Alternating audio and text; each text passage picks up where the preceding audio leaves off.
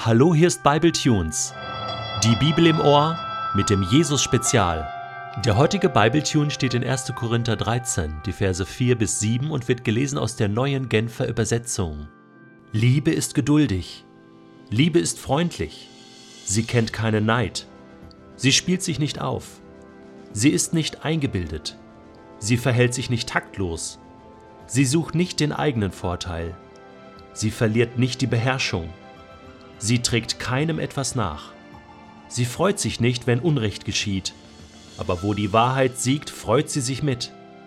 Alles erträgt sie, in jeder Lage glaubt sie, immer hofft sie, allem hält sie stand.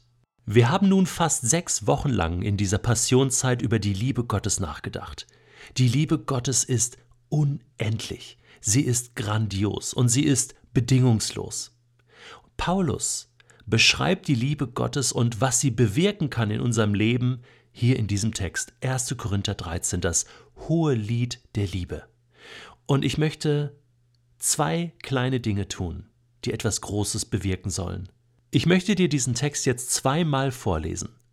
Und zwar einmal so, dass du verstehst, wie groß Gottes Liebe ist. Und dann nochmal, so dass du verstehst, was diese Liebe in deinem Leben bewirken kann. Okay? Bist du bereit? Los geht's. Gottes Liebe ist geduldig mit dir. Gott ist freundlich mit dir. Gott ist nicht neidisch. Er spielt sich nicht auf. Gott ist nicht eingebildet und stolz. Er verhält sich nicht taktlos. Er sucht nicht und niemals seinen eigenen Vorteil und er verliert niemals die Beherrschung. Er trägt dir niemals etwas nach. Er freut sich nicht, wenn Unrecht geschieht, aber wo die Wahrheit siegt, da freut er sich mit. Gott erträgt alles in deinem Leben. Er glaubt immer an dich und für dich. Und er hofft immer.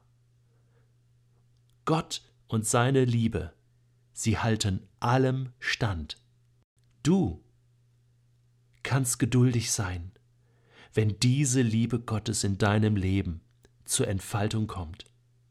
Du kannst freundlich sein. Du kennst keinen Neid.